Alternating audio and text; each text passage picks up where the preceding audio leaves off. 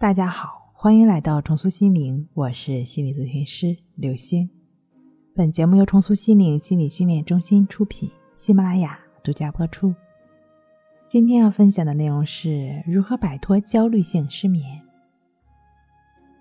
狭义的健康就是没病，而我认为真正的健康是具有良好的适应能力。因为只要是人，就会在不同的时期或多或少的存在一些身心问题。当我们说一个人身体健康的时候，并不是说这个人永远不生病，而是说他身体素质好，不太可能被疾病所影响，所以具有很强的适应能力。从这个角度来讲，真正的健康与生病与否并没有必然的联系。真正的健康是有病我不怕，没病也是很好的状态，或者简单点，根本不去关注。身体是这样，心理是不是也是这样呢？很多心理问题的关键不是心理问题本身，而是看待心理问题的角度出了问题。你认为某个观念不应该有，你就拼命的想去消除，这就导致了焦虑、强迫，甚至失眠。你睡不着，拼命想睡着，这就导致失眠喽。其实是人就会有问题，就会有无数的念头，就会有睡不着的时候。所不同的是，有的人念头来了就来了，反正念头又不是自己可控制的，来就来吧，反正我该干嘛干嘛。睡不着就睡不着了，正好白天上班没时间胡思乱想，现在可以好好胡思乱想一下喽，然后莫名其妙的睡着了。一个对于任何念头现象都认为是正常的人，坦然接受；另一个对念头现象认为是不正常、不应该、不能接受，想要去消除。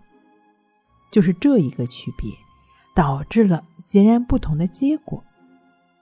老子说：“反者道之动。”任何事物都是反向运动的，出生就在走向死亡，强壮就在走向衰弱。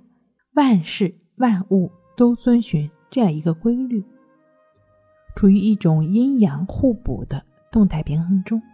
同样，健康和疾病，好的观念和坏的观念，睡得着和睡不着，都是阴阳的两极。对于追求某一方面，都会导致另一方面不断增强。所以，你越讨厌的，越是会跟着你的；你越不要的，甩都甩不掉。你越不想要，甩都甩不掉。阴阳是道所生，都属自然规律，都是正常的。所以生病也是正常的，睡不着也是正常的。如果你能站在自然的角度去看待问题，就可以放下，就可以自由了，就可以做到无挂障碍，无有恐怖。因为对于任何一级的排斥，都会导致另一级的反弹。一切都是自然的现象，好像谁都没有似的，坦然的去接受。